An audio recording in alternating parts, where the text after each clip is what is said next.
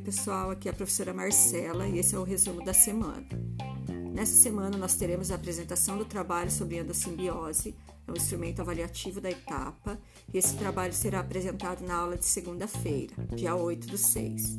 É, eu deixei agendado também outra aula síncrona no, no dia 10 do 6, que é na quarta-feira, para que, caso não dê tempo de todos os grupos apresentarem na segunda, a gente continue na quarta. Caso todos os grupos apresentem na segunda, na quarta-feira a aula continua, porque aí a gente vai falar um pouco sobre aquelas atividades que vocês fizeram do exercício 12 e 13, que foi sobre aquela liberação do hormônio, que foi sobre os lisossomos. Então a gente vai retomar alguns itens sobre essas organelas, tá? E nós vamos falar também sobre membrana plasmática, visto que vocês tiveram ou estão realizando um mapa mental que eu solicitei sobre esse tema? Eu deixei também para vocês a atividade 9, lá da página 58, que é uma pesquisa sobre o funcionamento da bomba de sódio potássio.